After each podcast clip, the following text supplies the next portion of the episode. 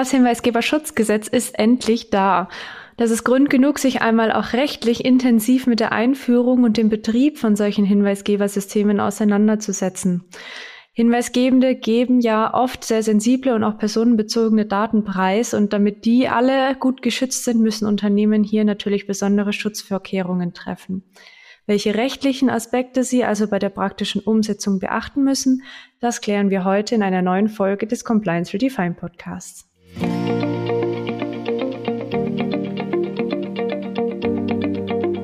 Dann an dieser Stelle Hallo von meiner Seite. Mein Name ist Vanessa Müller. Mitgebracht habe ich meinen Kollegen Christian Feldmann. Hi. Hallo Vanessa. Hi. Genau, wir beide äh, kommen von Valvisio. Wir sind eine Compliance-Beratung, die Unternehmen aller Größen aus diversen Branchen betreut und bei uns steht die Kombination aus Legal und Tech im Vordergrund. Das heißt, wir kombinieren rechtliches und auch technisches Fachwissen, um unsere Kunden bestmöglich und auch vor allem ganzheitlich zu unterstützen. Und so Hinweisgebersysteme, da bieten wir natürlich auch Beratung zu an. Also wenn jetzt im Laufe des Podcasts irgendwie Fragen auftauchen sollten, dann einfach gerne melden. Da freuen wir uns drauf.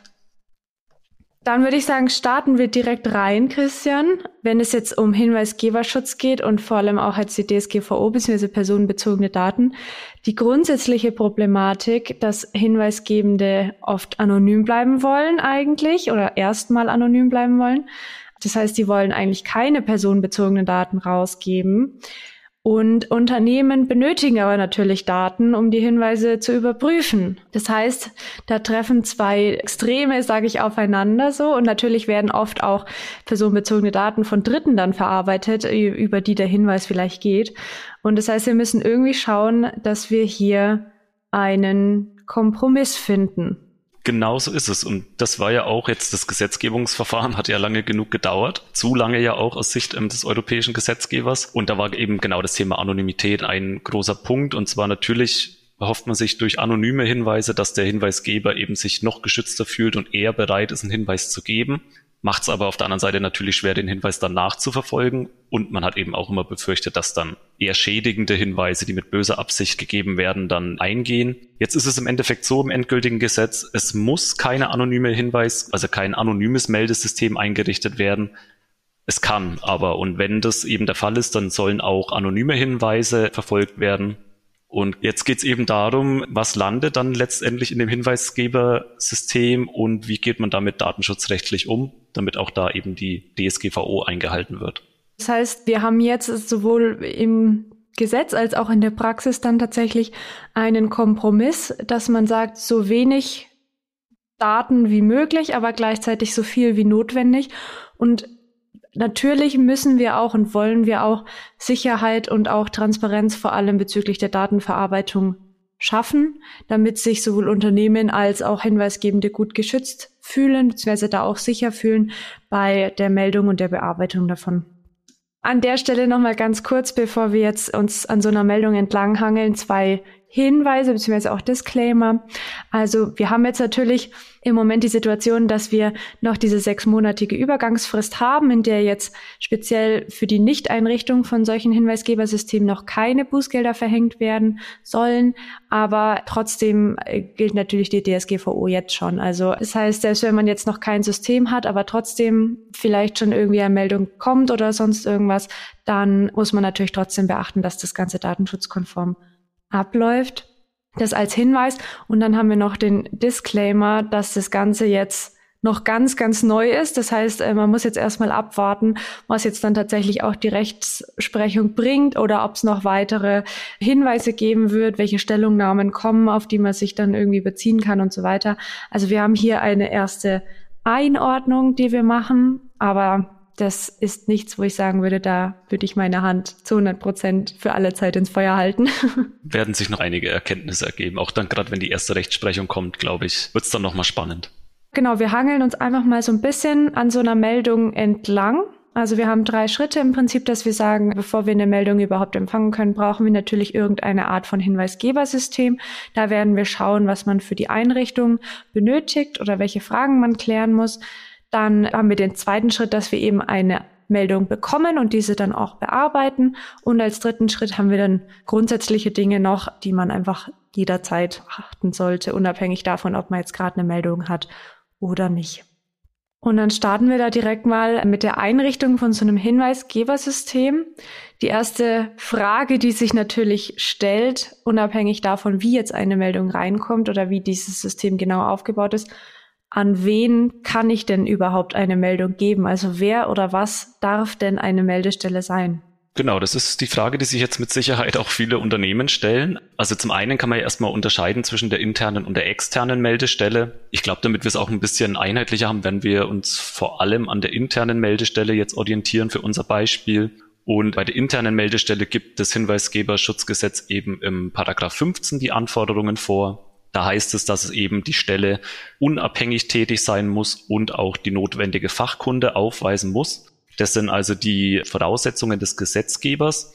Und noch ganz wichtig, es soll eben unbedingt vermieden werden, dass die ausgewählte Stelle irgendwelche Interessenskonflikte, die eben bei der Prüfung dieser Meldung entstehen können, dass das vermieden wird.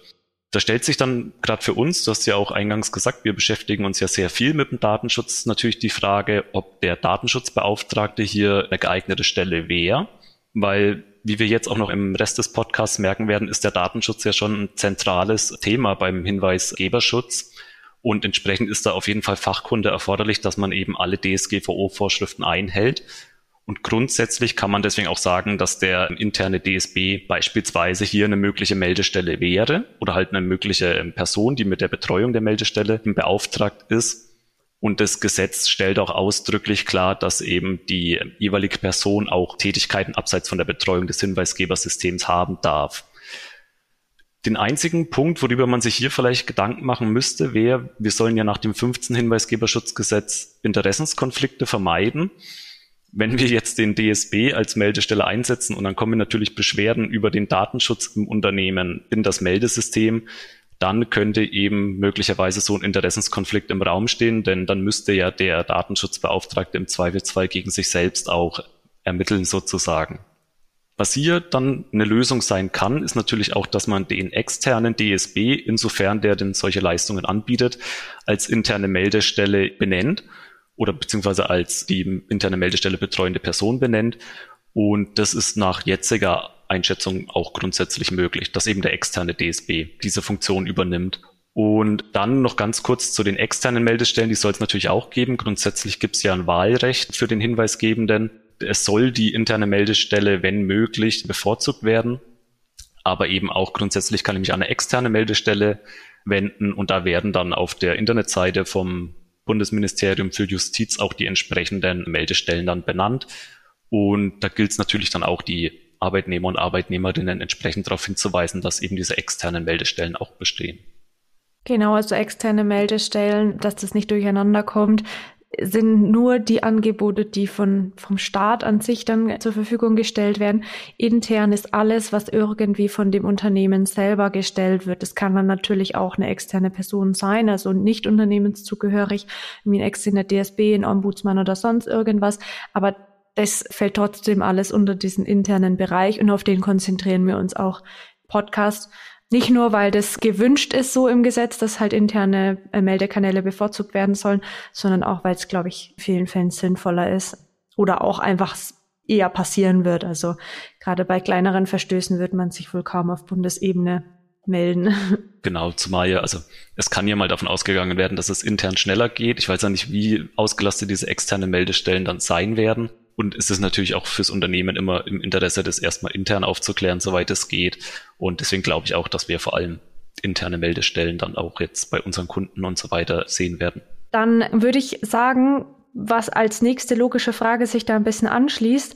Vor allem, wenn man eine externe Person oder ein externes Unternehmen mit diesem Hinweisgebersystem beauftragt oder mit der Bearbeitung von den Fällen, dass man jetzt aus Datenschutzsicht prüfen muss, ob das eine klassische Auftragsverarbeitung ist oder ob gegebenenfalls eine gemeinsame Verantwortlichkeit vorliegt, wie es dann zum Beispiel bei Konzernen oder ähnlichem sein kann. Das ist ein, ein ganz wichtiger Punkt, vor allen Dingen, wenn es darum geht, wie ich das Ganze vertraglich ausgestalten muss. Wollen wir jetzt, glaube ich, nur verkürzt darauf eingehen, ohne jetzt genau diese Prüfung vornehmen oder beschreiben zu wollen. Aber grundsätzlich ist es so, wenn ich dann eine externe Meldestelle, also eine für meine interne Meldestelle quasi einen dritten externen beauftragt, dann werden ja auf jeden Fall von dieser Stelle personenbezogene Daten verarbeitet. Das heißt, ich brauche eine entsprechende Vertragsgrundlage.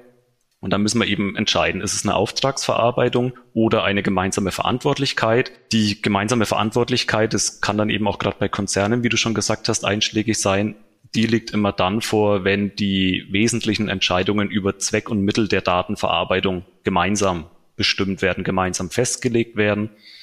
Da ist auch immer eine Einzelfallprüfung erforderlich und je nachdem befindet man sich dann entweder eben im Artikel 26 oder im Artikel 28 DSGVO und genau, nur um es nochmal ganz kurz anzuschneiden, also bei der gemeinsamen Verantwortlichkeit müsste ich dann eben in dem Vertrag genau festlegen, wer welche Aspekte beispielsweise jetzt bei der Zweck- und Mittelbestimmung übernimmt, wer welche Verantwortlichkeiten trägt. Also hier ist es wirklich wichtig, dass man auf jeden Fall eine Vertragsgrundlage braucht und im Einzelfall prüfen sollte, welche das denn genau sein muss. Der nächste ganz wichtige Punkt ist die Frage, ob man eine Datenschutzfolgenabschätzung machen muss muss man immer dann, wenn die Datenverarbeitung ein großes Risiko für betroffene Personen darstellt. Und das ist beim Hinweisgeberschutz schon irgendwie der Fall, oder? Genau, also die Frage, ob die DSFA notwendig ist, lässt sich recht kurz beantworten. Ja, ist notwendig. Es geht darum, ob eben für die betroffene Person wesentliche Risiken mit dieser Verarbeitung einhergehen. Und das ist natürlich, wenn ich jetzt hier gerade auch vielleicht sensible Verstöße melde und so weiter und so fort, plus ja eben auch keine Kontrolle in dem Sinne drüber habe, was genau in der Meldung alles landet an personenbezogenen Daten. Das sind ja in der Regel dann Freitexteingaben, da kann ja alles Mögliche drinstehen. Und ja, also das kann ja dann auch ganz erhebliche, zweifelsfrei strafrechtliche Folgen haben. Und um da jetzt das nur mal an einem Beispiel festzumachen, woraufhin man dann eben die eigene Meldestelle auch bewerten muss, wenn wir jetzt über unsere Unternehmenswebsite beispielsweise oder auch übers Intranet eine Meldestelle zur Verfügung stellen, bei der wir eine anonyme Meldung ermöglichen beispielsweise, können ja trotzdem Risiken bestehen, dass ich zum Beispiel über Cookies oder über eben anderweitig die Erhebung der IP-Adresse dann trotzdem die Identität der Person herausfinden kann. Und dann könnte ich am Zweifelsfall eben über diesen, also ich ermögliche eine anonyme Meldung, die hinweisgebende Person wägt sich in Sicherheit sozusagen und wird dann trotzdem identifiziert. Das wäre dann zum Beispiel ein Risiko, das in, in dieser DSFA auf jeden Fall auch beachtet werden sollte. Ist denn wirklich dann die Anonymität gewahrt oder nicht? DSFA ist ja nochmal ein ganz eigenes komplexes Thema, muss auch wieder jeweils für den Einzelfall durchgeführt werden, aber sollte auf jeden Fall für das Meldesystem gemacht werden bevor man sich für irgendein System entscheidet oder für irgendeine Möglichkeit von solchen Hinweisgebersystemen, das wirklich mal prüfen, wie funktioniert dieses System und ja, entsprechend da eine Risikoabschätzung durchführen. Tatsächlich da an der Stelle, wenn wir gerade bei diesem Thema Softwareanbieter sind, dass man auch da dann gleich prüft, ist der vielleicht zertifiziert in irgendeiner Hinsicht hat er irgendwelche Sachen, die er uns vorlegen kann, dass er sich selber zum Beispiel an die Datenschutzgrundverordnung hält?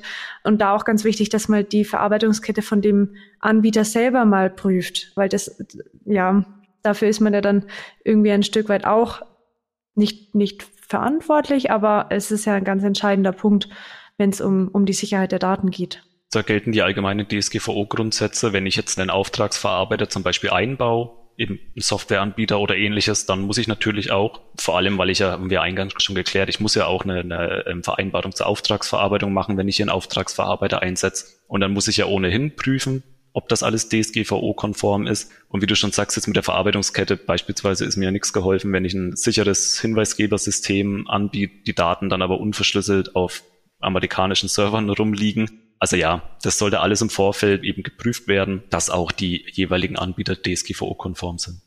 Dann haben wir das alles geprüft, haben vielleicht Risiken festgestellt oder im besten Fall keine, wobei das, naja, das vorkommen wird. I don't know. Was jetzt ganz wichtig ist, dass wir eben Maßnahmen treffen, um das Ganze einfach zu mindern, also das Bruttorisiko auf ein Nettorisiko zu bringen. Das sind die sogenannten TOMs, beziehungsweise die technischen und organisatorischen Maßnahmen. Genau, das ist im, im, Grunde auch wie eben allgemein aus dem Datenschutz bekannt, dass ich eben mein, mein Hinweisgebersystem entsprechend absichere. Da können eben Maßnahmen wie die Pseudonymisierung oder Verschlüsselung zum Beispiel ist ein großes Thema. Wenn ich jetzt auch die Aufklärung oder die Erarbeitung der Hinweise beispielsweise über E-Mails ablaufen lasse, dann muss ich natürlich gucken, dass die E-Mails entsprechend verschlüsselt bzw. gesichert sind auf jeden Fall. Und ansonsten, glaube ich, kann man da auf die allgemeinen Ausführungen, die wir auch schon an verschiedenen Stellen zu den TOMs gemacht haben, verweisen Ganz wichtiger Punkt immer bei den TOMs und hier in dem Fall natürlich auch ist die Schulung und Sensibilisierung, dass sich also wirklich alle, die an der Aufklärung oder an der Bearbeitung von Hinweisen beteiligt sind, entsprechend schul und da auf jeden Fall alle nötigen Kenntnisse vorhanden sind. Ja, ein Punkt ist auch diese Whistleblowing-Richtlinie, das heißt, so eine Policy im Unternehmen, vor allem weil ja anonyme Hinweise laut Gesetzestext nicht verpflichtend bearbeitet werden müssen, sondern die sollen eben angeboten und bearbeitet werden. Und dass man da eben auch dann intern eben nochmal festlegt, dass man eben da dasselbe Schutzniveau hat oder auch wenn es Meldungen sind, die eigentlich nicht unter diesen Anwendungsbereich des Hinweisgeberschutzgesetzes fallen, also halt Meldungen, die jetzt nicht nationales oder EU-Recht betreffen, sondern vielleicht nur interne Policies oder so, dass die eben den gleichen Schutz genießen, zum Beispiel wie die Meldungen, die von dem Gesetz erfasst sind. Also auch das ganz wichtig, ist jetzt für den Datenschutz nur bedingt relevant, aber natürlich für die rechtlichen Aspekte grundsätzlich super wichtig. Dann haben wir es geschafft. Wir haben endlich so ein Hinweisgebersystem datenschutzkonform aufgestellt. Wir haben geschult, wir haben Richtlinien erstellt und so weiter. Und es steht in dem Sinne erstmal nichts mehr im Weg, dass man das jetzt in Betrieb nehmen darf. So. Dann der nächste Schritt wäre, dass jetzt jemand eine Meldung schickt und wir die bearbeiten müssen. Und da stellt sich natürlich die erste Frage, auf welcher Rechtsgrundlage dürfen wir, beziehungsweise das Unternehmen in dem Fall, personenbezogene Daten überhaupt verarbeiten? Genau, das ist dann jetzt der große Sprung zum Datenschutzrecht. Da wird es dann jetzt auch ein bisschen theoretisch. Also Grundsatz ist ja immer, wenn wir personenbezogene Daten verarbeiten, dann brauchen wir eine Rechtsgrundlage aus der DSGVO. Und in dem Fall können wir jetzt, wenn wir uns den Paragraph 10 vom Hinweisgeberschutzgesetz anschauen, erstmal sehen, dass grundsätzlich ist die Datenverarbeitung für die Erfüllung der Pflichten aus dem Hinweisgeberschutzgesetz eben erlaubt. Fürs Verständnis ist dann hier ganz wichtig, der Paragraph 10, das ist ein Gesetz oder halt ein Paragraph mit sogenannter deklaratorischer Wirkung. Das heißt, der hat nur eine klarstellende Funktion denn die eigentliche Rechtsgrundlage ergibt sich aus der DSGVO. Dort ist im Artikel 6 Absatz 1 Buchstabe C festgelegt, wir dürfen personenbezogene Daten verarbeiten, wenn wir damit rechtliche Verpflichtungen erfüllen.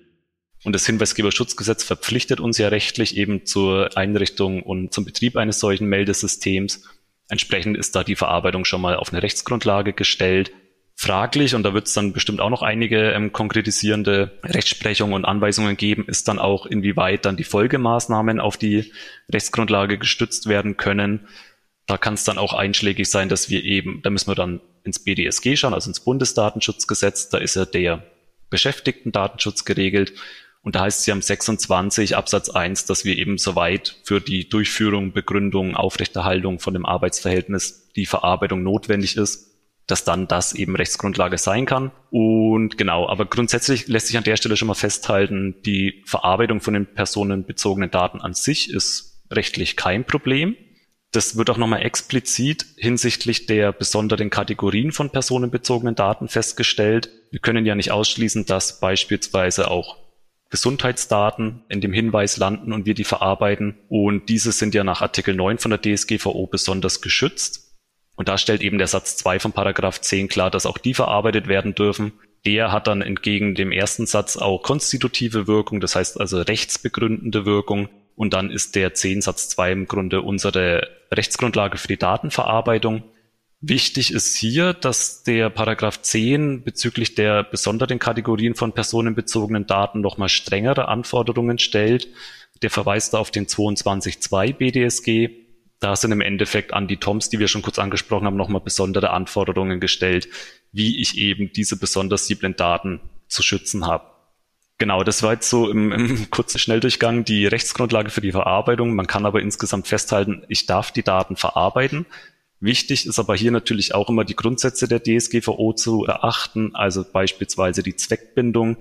Ich darf die Daten eben nur wirklich für den Zweck der Meldung oder halt dem ja, nachkommende Meldung verarbeiten und auch nur in dem erforderlichen Maß. Also ich darf, wie du vorhin auch eingangs schon gesagt hast, die Daten nur so weit verarbeiten, wie ich es auch wirklich machen muss, um der Meldung nachzugehen. Ein ganz interessanter Punkt, den ich jetzt auch nur ganz kurz ansprechen will, ist natürlich noch, wenn wir jetzt nicht vom Hinweisgeberschutzgesetz erfasst sind, weil wir weniger als 50 Mitarbeiter haben, dann sind wir ja nicht gesetzlich verpflichtet, die ähm, Paragraphen 13 fortfolgende vom Hinweisgeberschutzgesetz einzuhalten. Auf was wir dann eben die Datenverarbeitung stützen könnten, weil die ja dem Nachkommen von rechtlichen Verpflichtungen, das scheidet dann ja in dem Fall aus. Und da kann eben im Raum stehen, ob wir das Ganze auf die berechtigten Interessen als Rechtsgrundlage stützen können. Haben wir auch schon an gegebener Stelle drüber gesprochen. Da wird im Einzelfall immer eine Interessenabwägung durchgeführt. Also überwiegen die Interessen des Verantwortlichen die Interessen der betroffenen Person an der Datenverarbeitung und das nur dazu, also man kann auch theoretisch dann bei einer, wenn man nicht erfasst wird vom Hinweisgeberschutzgesetz, eine Rechtsgrundlage für die Datenverarbeitung finden. Auch da eben nochmal, solange alle Grundsätze der DSGVO eingehalten werden, sollte auf jeden Fall immer im Einzelfall dann auch geprüft werden, dass ich zu jeder Zeit weiß, auf welcher Rechtsgrundlage befinde ich mich denn gerade und wo sind die Grenzen. Die Grundsätze der DSGVO hast du jetzt immer wieder genannt. Dazu gehört natürlich auch, oder ein ganz, ganz wichtiger Grundsatz ist ja auch die Informationspflicht gegenüber der Personen, deren Daten wir eben verarbeiten. Und jetzt diejenigen, die sich vielleicht schon ein bisschen intensiver mit dem Thema beschäftigt haben, die stellen sich vielleicht die Frage, wie ist das denn? Ich verarbeite Daten von sag mal, einer meldenden Person und vielleicht einer weiteren oder mehreren weiteren. Theoretisch müsste ich ja alle Parteien jetzt darüber informieren, dass ich diese Daten verarbeite. Aber nicht immer möchte man das ja dann unbedingt machen im Hinweisgeberschutz, weil dadurch vielleicht auch die weiteren Ermittlungen oder so gefährdet sein könnten. Wie lösen wir denn diesen Konflikt der Informationspflicht? Der Konflikt ist eigentlich auch der größte Konflikt, der zwischen Hinweisgeberschutzgesetz und DSGVO besteht, wie du schon gesagt hast. Also Grundsatz ist ja immer die Transparenz der Verarbeitung und im Artikel 14 DSGVO wird ja beispielsweise gesagt, wenn ich von einer dritten Person Daten erhebe, muss ich die betroffene Person informieren. Würde jetzt in unserem Fall eben, ich gebe einen, einen Hinweis ab, indem ich eben meine Kollegen wie auch immer namentlich erwähne oder noch andere personenbezogene Daten eben schreibe in den Hinweis, dann müsste der Kollege, die Kollegin informiert werden. Die Lösung, die sich jetzt hier in dem Sinne finden lässt, befindet sich dann im Paragraph 29 BDSG beziehungsweise dem Artikel 14.5 DSGVO. Da geht es eben darum, dass ein Hinweis entfallen kann, wenn eben der wesentliche Grund der Verarbeitung dadurch gefährdet wird. Und in unserem Fall wäre es dann eben so, dass wir unter Umständen dann eben die Informationspflicht aussetzen können, zumindest so lange, wie eben eine sogenannte Verdunklungsgefahr besteht, dass ich eben über den Hinweis dann die weiteren Ermittlungen gefährde. Und das gilt zum einen im Sinne von Artikel 14, aber auch Artikel 15 DSGVO. Ich habe ja, also Artikel 15 DSGVO ist mein Auskunftsrecht als betroffene Person. Ich darf quasi anfragen, welche personenbezogenen Daten von mir vorliegen, wie die verarbeitet werden und auch vor allen Dingen, woher die kommen. Und das wäre dann genau in dem Falle der Hinweisgeber. Auch das ist natürlich dann in dem Sinne ungünstig. Und auch da können wir über 29 BDSG zusammen eben mit dem Paragraphen 8 und 9 Hinweisgeberschutzgesetz dann gegebenenfalls eine Meldung aussetzen denn im 8 und 9 Hinweisgeberschutzgesetz wird geregelt, dass grundsätzlich die Identität der meldenden Person geschützt werden muss. Kommen wir dann auch gleich nochmal ausführlicher drauf. Aber also es gibt grundsätzlich datenschutzrechtliche Möglichkeiten, um diese Auskunftspflicht zumindest zeitweise auszusetzen. Ist aber auch ein sehr umstrittenes Thema und gilt es auch in jedem Fall im Einzelfall zu prüfen. Und also da sieht man, deswegen eingangs haben wir ja gesagt, der DSB ist vielleicht gar keine schlechte Anlaufstelle. Der sollte aber auf jeden Fall eingebunden werden, denn das sind so Sachen, die müssen auch im Detail dann beurteilt werden. Denn wenn ich gegen meine Auskunftspflichten aus der DSGVO verstoße, dann ist das auch Bußgeld bewährt. Da haben wir auch eine ganz spannende Folge drüber gehabt, was eigentlich passiert, wenn ich mich nicht dran halte. Wir haben jetzt eine Meldung bekommen. Wir wissen, wir dürfen die bearbeiten. Wir dürfen auch gewisse Dinge, er sag mal, aufschieben, um das vernünftig bearbeiten zu können. Und jetzt stellt sich natürlich noch die Frage, wen dürften wir denn noch mit einbinden in die Aufklärung oder in die weitere Bearbeitung von so einem Hinweis? Also nicht immer reicht es ja, dass man den intern bearbeitet. Manchmal oder sag mal, dass das nur eine Person bearbeitet, eine Meldestelle. Manchmal braucht man ja weitere Personen, die eben sich dazu äußern, die weitere Informationen liefern oder das Ganze vielleicht forensisch prüfen oder wie auch immer. Und da ist jetzt die Frage, dürfen wir die einfach mit dazu holen?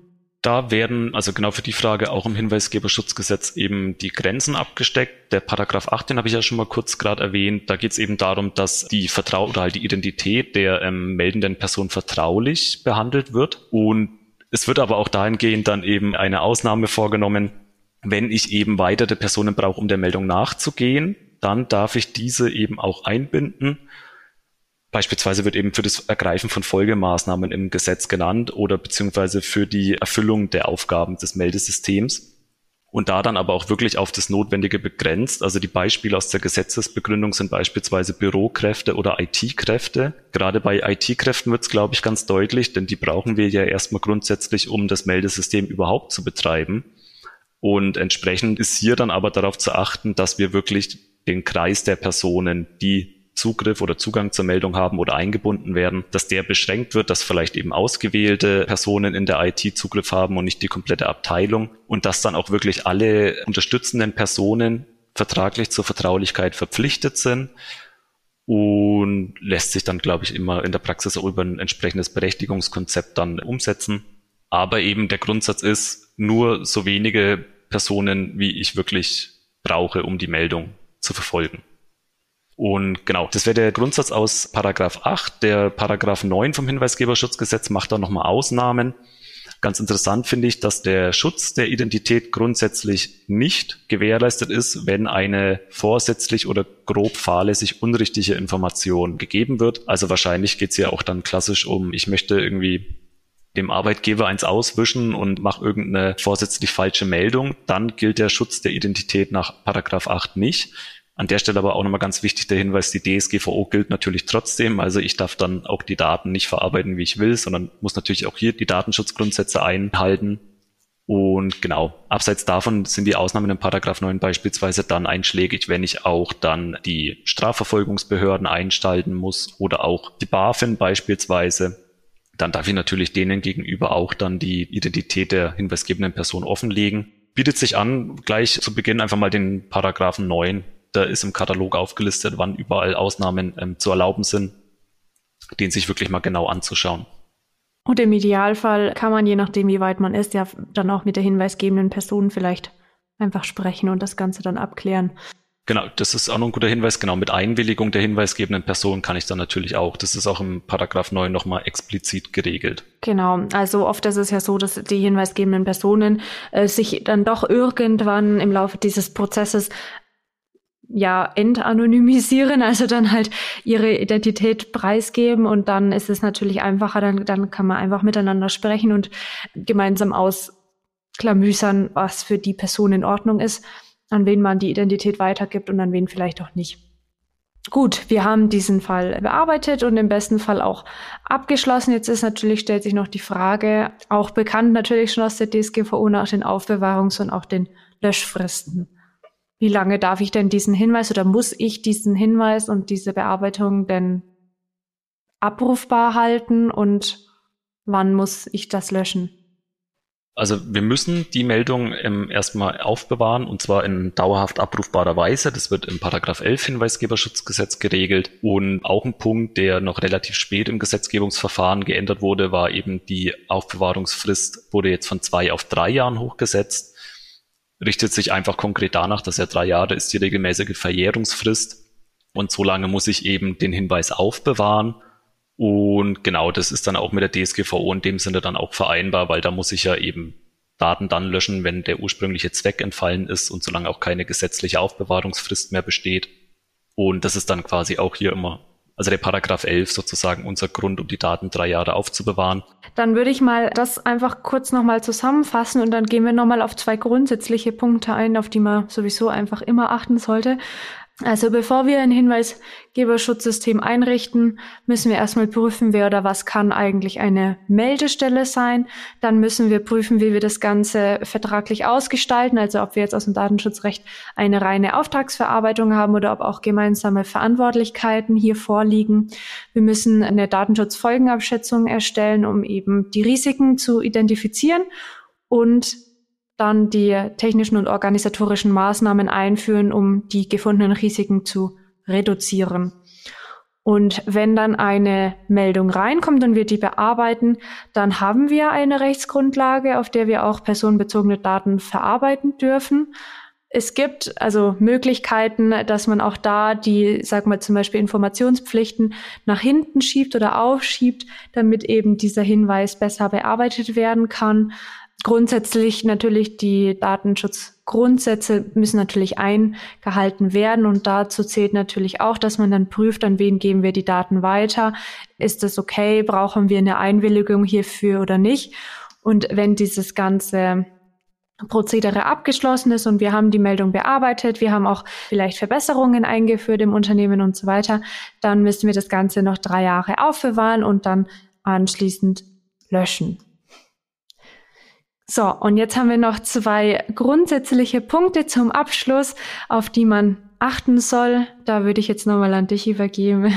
Genau, und zwar nur mal ganz allgemein, wenn wir jetzt die datenschutzrechtlichen Basics beim Hinweisgebersystem auch jetzt nur mal überflogen. Also wie du schon gesagt hast, die eine Rechtsgrundlage für die Verarbeitung findet sich und auch das mit den Informationspflichten, da wird sich ein Umgang finden, aber eben ganz wichtig, dass wir wirklich beim Betrieb des Meldesystems eben den Grundsatz der Datenminimierung und der Zweckbindung auf jeden Fall einhalten. Also wirklich nur die Daten, die wir für die Aufklärung des Hinweises benötigen, verarbeiten und auch wirklich nur zu diesem Zweck. Und abseits davon haben wir ja eingangs auch besprochen, dass wir die technischen organisatorischen Maßnahmen entsprechend konzipieren müssen, um das Hinweisgebersystem sicher zu gestalten. Da natürlich von uns dann auch immer der Hinweis, die TOMs müssen nicht nur anfangs implementiert werden, sondern auch wirklich regelmäßig mal auf die Wirksamkeit hin überprüft werden. Und genau, die Beispiele, die wir da genannt haben, eben zum Beispiel bei der E-Mail-Kommunikation, dass die E-Mails entsprechend verschlüsselt werden da, wie gesagt, immer mal nachprüfen in regelmäßigen Abständen, ob das alles wirksam, wirksam eingebaut wurde. Ist ja, glaube ich, auch in der DSGVO drin, dass man dieses auf dem aktuellen Stand der Technik halten soll. Müssen dem Stand der Technik entsprechen, genau. Gibt ja schon, also übers Lieferketten, Sorgfaltspflichtengesetz zum Beispiel hier und da Hinweisgebersysteme, da war es ja auch schon verpflichtend so, da haben wir schon erste Erfahrungen. Aber so für die breite Masse, glaube ich, wird es jetzt spannend, wie sich das dann in der Praxis tatsächlich gestaltet. An der Stelle nochmal kurz Eigenwerbung. Also wir beraten natürlich auch zu Hinweisgebersystemen und wenn Sie da jetzt irgendwie gemerkt haben, dass da doch Fragen aufgetaucht sind oder auch allgemein Fragen zum Datenschutz aufgetaucht sind, wo Sie vielleicht bislang einfach nicht so genau hingeschaut haben oder es auch gar nicht wussten, dann gerne einfach melden. Wir unterstützen das super gerne. Und dann auch noch der Hinweis, ich habe schon eine Folge zum Thema Hinweisgeberschutz mit dem Dr. Altenbach gemacht. Da haben wir speziell darüber gesprochen, warum Unternehmen keine Angst vor solchen Hinweisgebersystemen haben sollten und wie man die auch erfolgreich im Unternehmen einführt. Jetzt weniger rechtlich gesprochen, wie wir es heute gemacht haben, sondern mehr so die organisatorische und auch emotionale Komponente von dem Thema. Das war auch eine sehr, sehr spannende Folge.